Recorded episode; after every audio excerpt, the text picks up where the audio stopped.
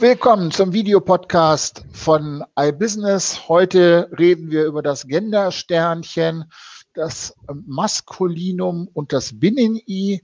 Das heißt Sprache, die sich verändert. Mein Name ist Joachim Graf, iBusiness-Herausgeber.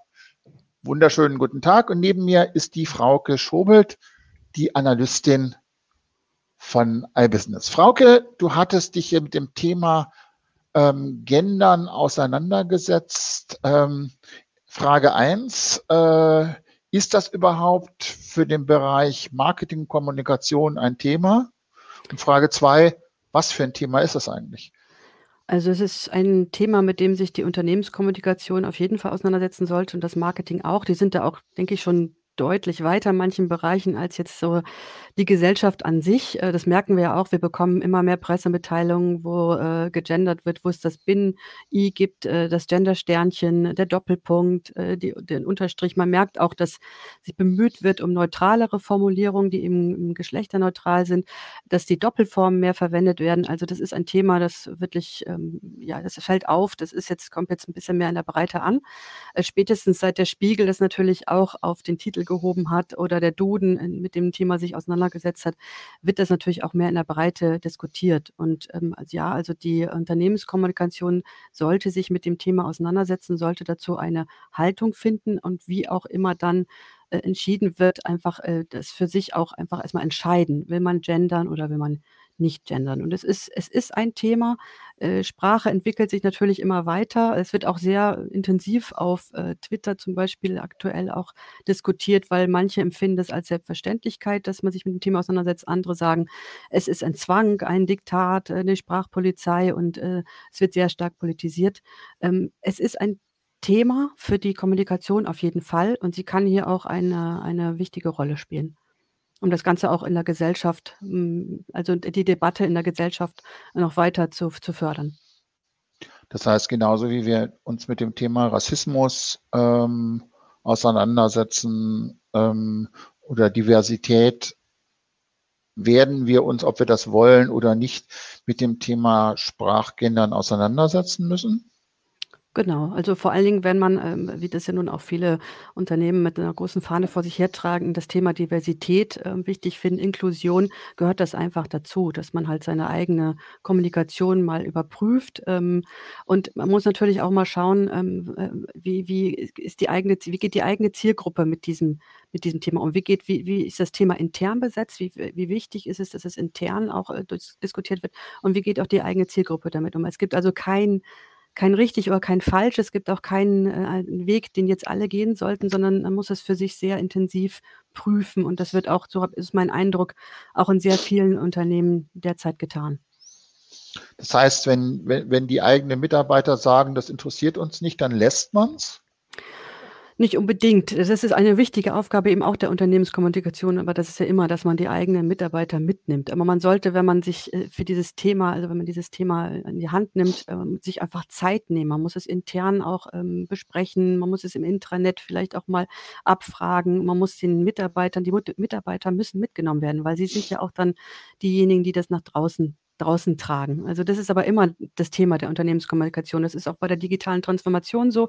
Das ist bei jedem Change-Prozess so. Die Mitarbeiter müssen mitgenommen werden und man muss wirklich eine Haltung dazu finden und die muss man auch begründen. Also die Mitarbeiterinnen und Mitarbeiter. Mitarbeiterinnen, ja. ja aber es ist, genau.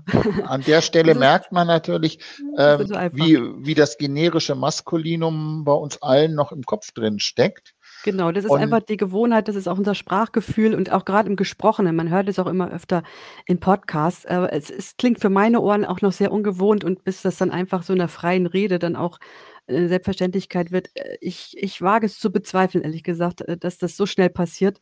Aber es ist im Fluss und mal schauen. Also mir kommt es nur nicht so leicht über die Lippen, muss ich sagen. Du hast ich weiß ja nicht, ob ich es will. Du hast ja die verschiedenen ähm, Gender-Formen äh, angeschaut. Was gibt es denn da so an wichtigen Sachen, die auch häufig jetzt schon genutzt werden? Ich glaube, am häufigsten genutzt, und es gibt äh, noch nicht so wahnsinnig viele Studien dazu, aber so das die Tendenz ist schon die der Versuch, das möglichst neutral zu formulieren, eben auch so Bezeichnungen wie die Mitarbeitenden oder eben Person oder Menschen oder so zu verwenden. Ähm, man sieht häufig die Doppelformen Kundinnen und Kunden zum Beispiel. Ähm, das wird dann vor allen Dingen am Anfang ähm, noch gemacht, aber vielleicht später im Text dann doch wieder das generische äh, Maskulinum. Äh, man sieht Doppelpunkte, also Mitarbeiter, Doppelpunkt innen. Man sieht halt Unterstrich Strich an derselben Stelle, Gender-Sternchen natürlich äh, sieht man auch immer häufiger. Da habe ich auch das Gefühl, dass die Agenturen äh, mehr in diese Richtung tendieren. Bei Unternehmen ist es sehr unterschiedlich. Die einen wie zum Beispiel Microsoft und äh, Böhringer Ingelheim haben sich für Gendersternchen entschieden. Äh, Audi hat sich für den Unterstrich entschieden, haben auch jeweils die Begründung dazu, weil es gibt ja zum Beispiel beim Gendersternchen auch manchmal so technische Probleme. Zum Beispiel, wenn man ähm, das barrierefrei gestalten will, Screenreader lesen noch Gendersternchen mit, was natürlich dann sehr störend ist. Aber ich glaube, da gibt es dann, denke ich, auch in Zukunft technische Lösungen. Aber im Moment ist es halt noch so. Und es, ja, es gibt halt eben auch teilweise andere äh, technische Probleme, wenn man das jetzt äh, fürs Web umsetzen will. Äh, das sind also unterschiedliche Formen und unterschiedliche Gründe, warum sich Unternehmen dafür entscheiden oder dagegen. Ähm, jetzt ist das ähm, Stichwort Gender-Gaga, wenn, wenn man also die braunen, blauen, äh, reaktionären Fraktionen bei uns sieht, die, die, klein, aber lautstark.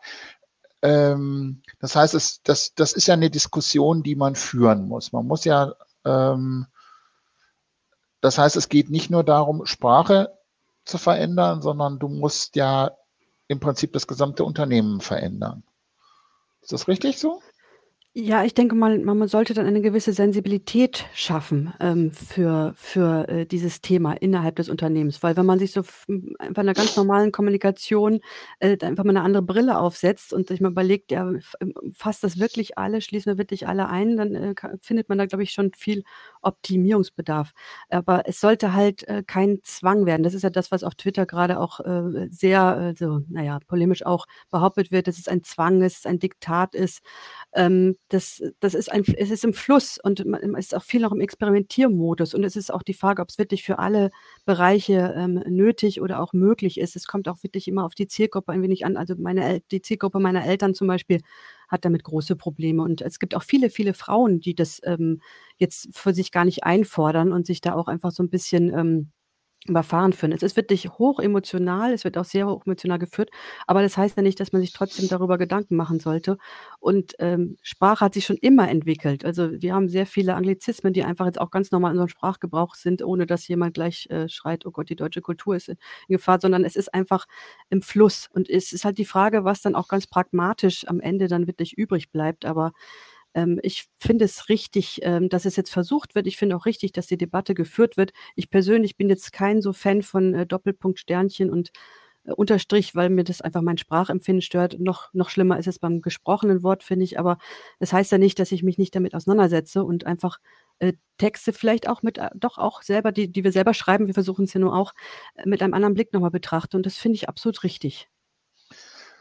Also ich denke, zwei Sachen kann man festhalten. Das eine ist zu sagen, wir haben uns ja das eine ganze Menge von Sachen angeguckt und ähm, wenn man ähm, relativ nah an die Frauenbewegung Medien ranguckt, wie die Taz, die haben sowohl das Binnen-I als auch den Sternchen als auch den Doppelpunkt. Das heißt, klar ist, das ist im Fluss.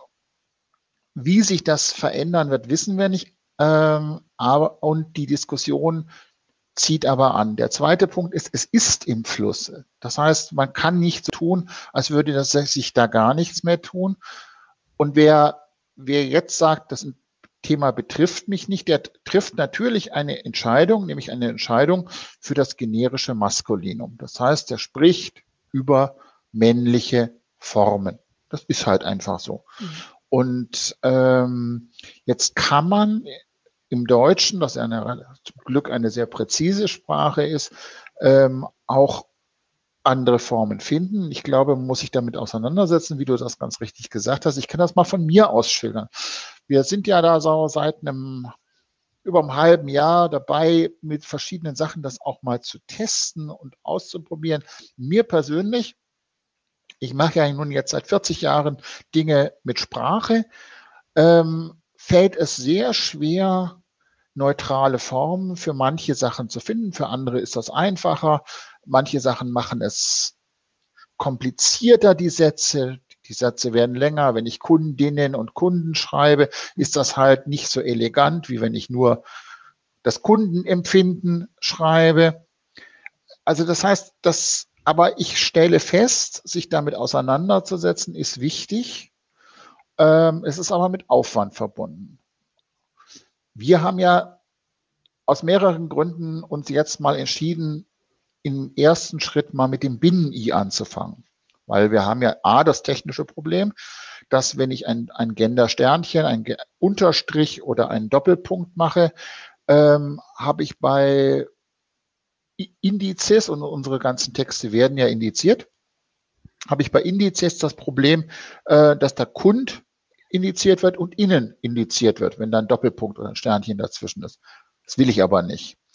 Ähm, ich, wir haben auf der anderen Seite ein Problem, das sich sicher langfristig lösen wird, dass wenn ich das, die Kundbinnen-I, Kundinnen habe, dass Google ähm, die Kundinnen indiziert, aber nicht weiß, wenn jemand nach Kunden sucht, ähm, dass die Kundinnen mit gemeint sind. Da gehe ich mal davon aus, dass sich in den nächsten Jahren das ändern wird. Bei manchen anderen geschlechtsneutralen Formulierungen weiß Google das inzwischen, die, ähm, aber es ist auch ein SEO-Problem. Wir haben uns dazu entschlossen, zu sagen, wir verwenden neutrale Formulierungen bei allem, was wir Google zeigen, also vor der Registriermauer und dahinter ähm, aus Einfachkeitsgründen verwenden wir das Binnen-I zur Zeit.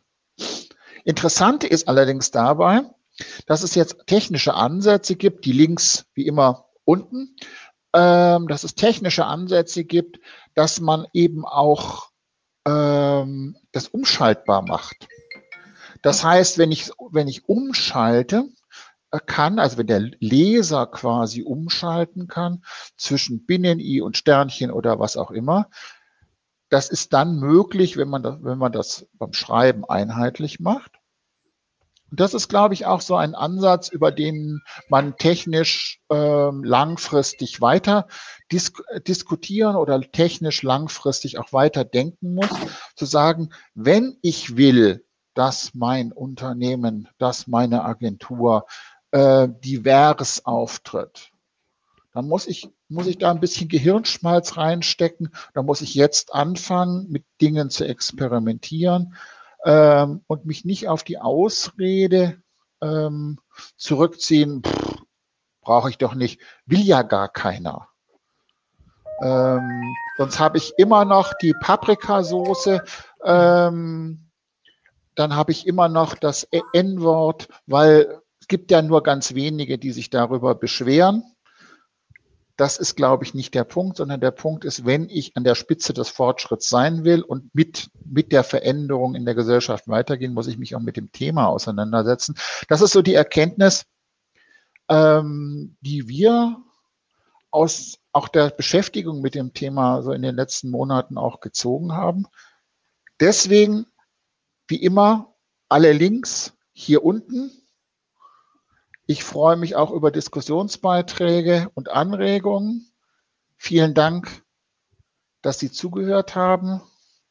An alle Zuhörerinnen und Zuhörer. Bis zum nächsten Mal. Tschüss. Tschüss.